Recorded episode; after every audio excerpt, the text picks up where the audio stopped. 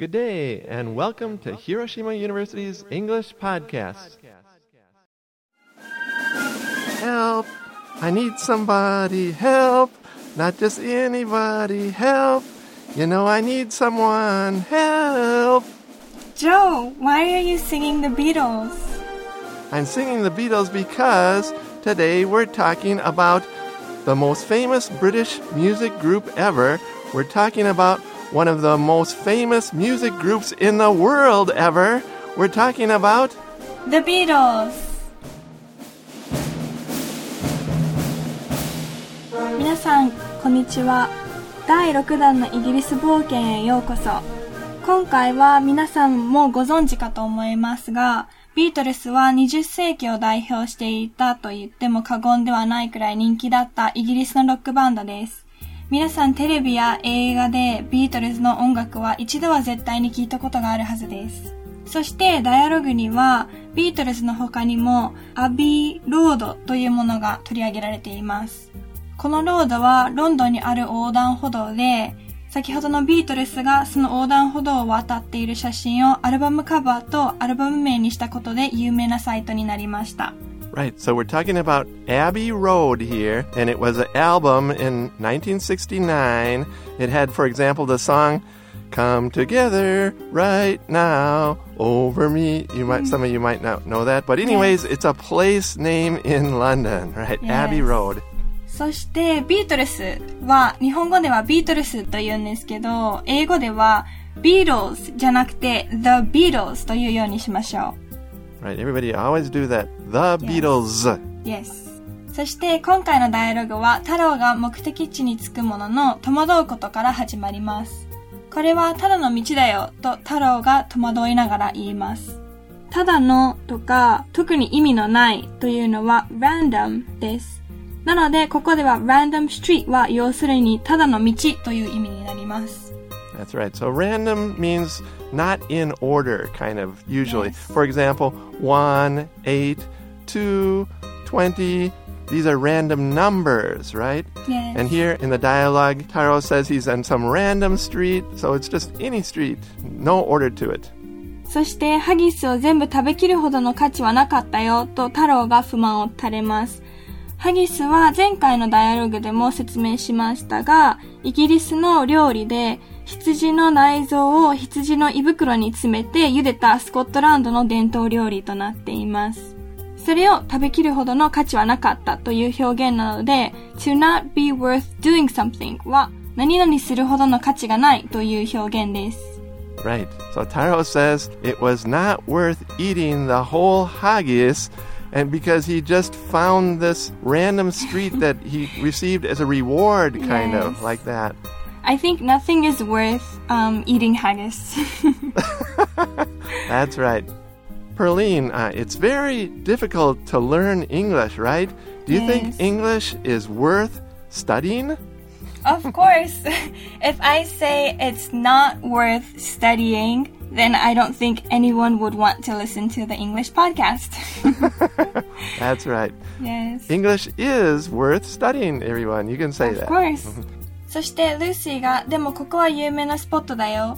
見渡してみてというので、太郎は、えー、でも普通の地域にしか見えないよと返事します。でもというのは though です。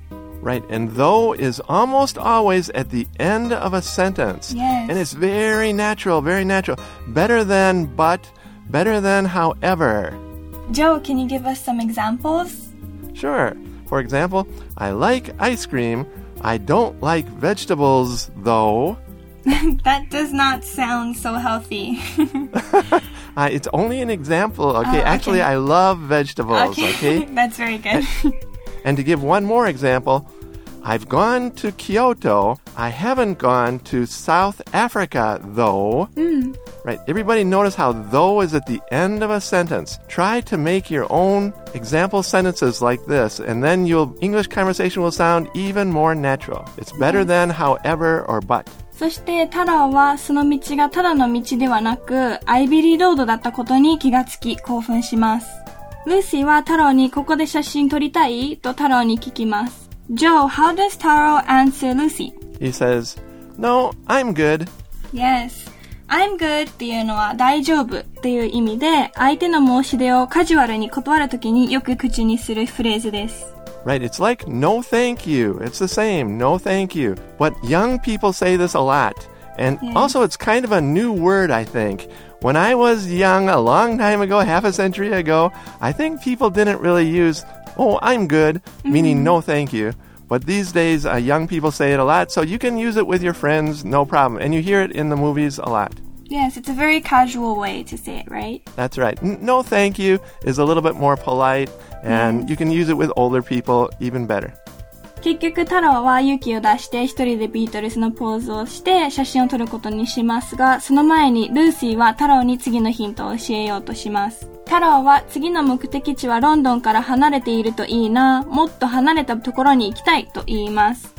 ここでは、もっとという further を使っているんですけど、このもっとというのは日本語との使い方は違っていて、何でもかんでも further が付けられるわけではありません。例えば、Can I have further ice cream? というのは変なエクスプレッションです。で、距離や空間、時間にしか使えない表現なので、みんな使うときは気をつけて使ってください。 Right. Further, farther, it's the same. For example, I live further from school than my friend, like that. Or farther from school than my friend, like that. And in the dialogue, Taro wants to go further out of the city because he hasn't really gone out of the city yet. Yes. タラは次のヒントをルーシーに教えてもらい、写真を撮ってくれる人を探します。すみません、私の写真を撮ってもらってもいいですか？と、通りがかりの人に丁寧にタラは呼びかけます。ここでは、do you mind? 何々をしてもらってもいいですか？という丁寧な表現を使います。申し出を OK するときは、いいえ、気にしませんよと答えないといけないので、OK のときは、No, I don't mind と答えることをセットで覚えておきましょう。 Hmm, yes, that's very important. So, this is a polite way to ask for something. For example, uh, do you mind helping me? Or would you mind? It's the same. Would you mind looking at my paper like that? Yes. And the answer is yes. That means I will do it. It's like Yes. that. Little difficult because different from Japanese, right? Yes. それでは、シャドーイングを使って、ダイアログを聞いてみましょう。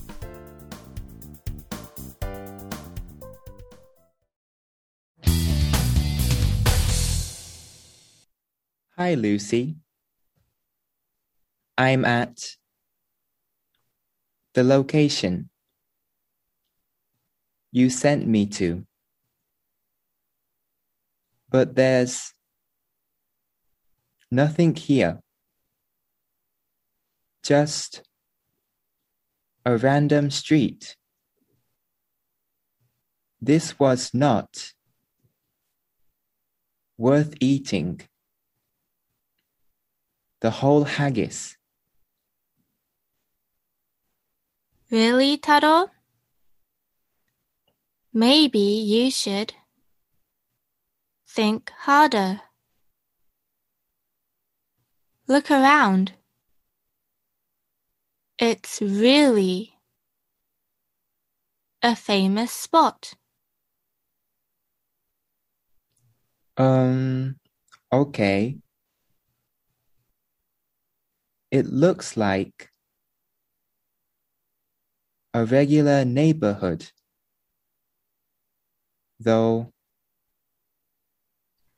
What's the street called?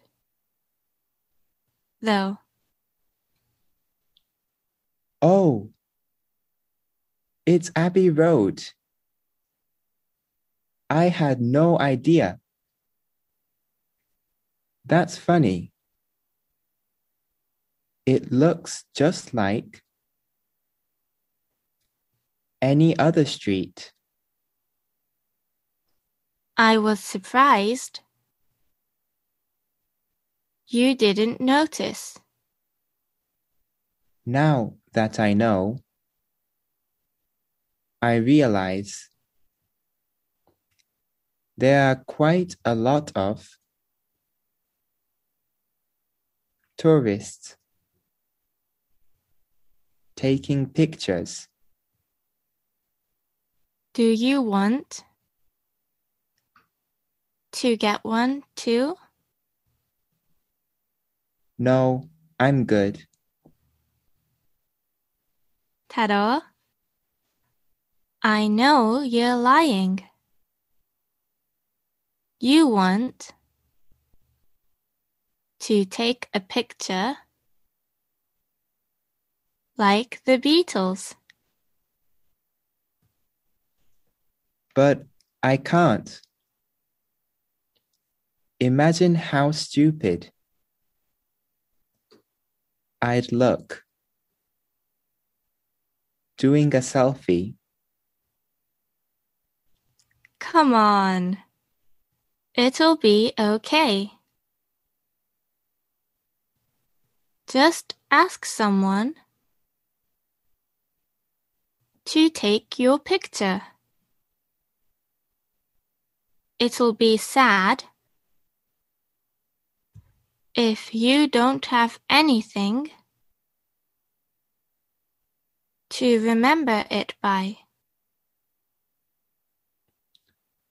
Ah, okay then.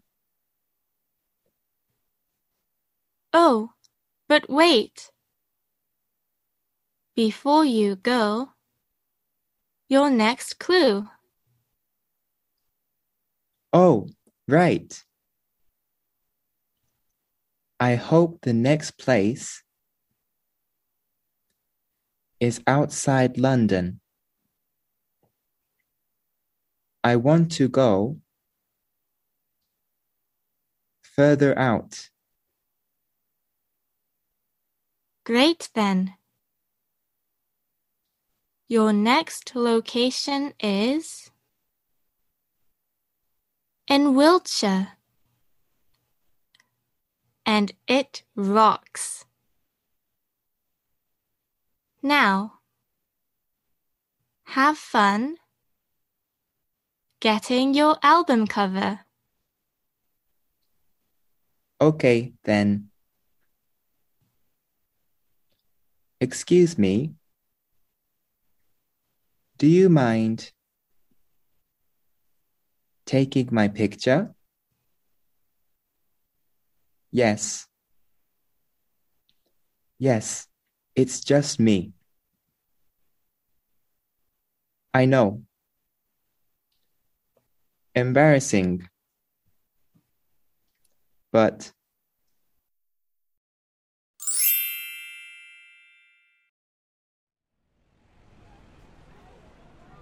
Hi, Lucy.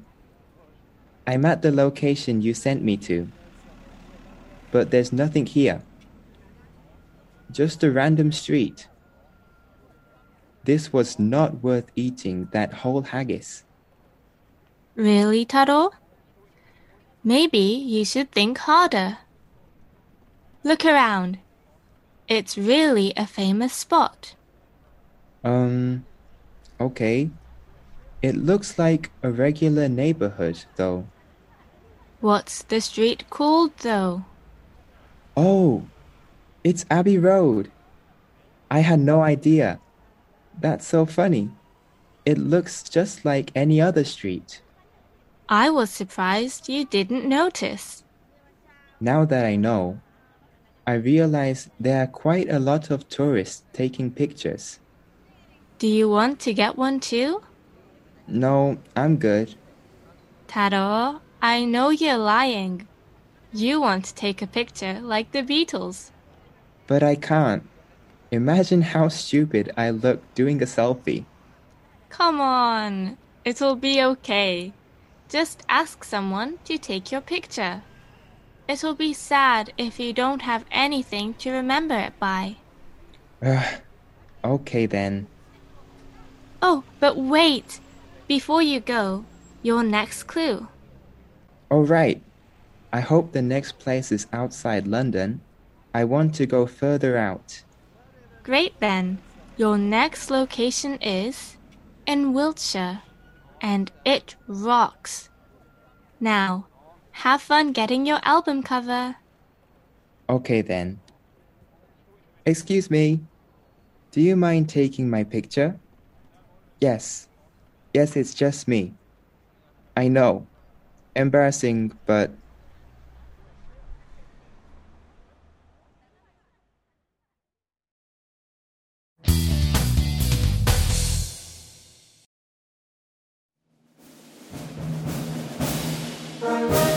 Joe, what was the clue that Lucy gave to Taro?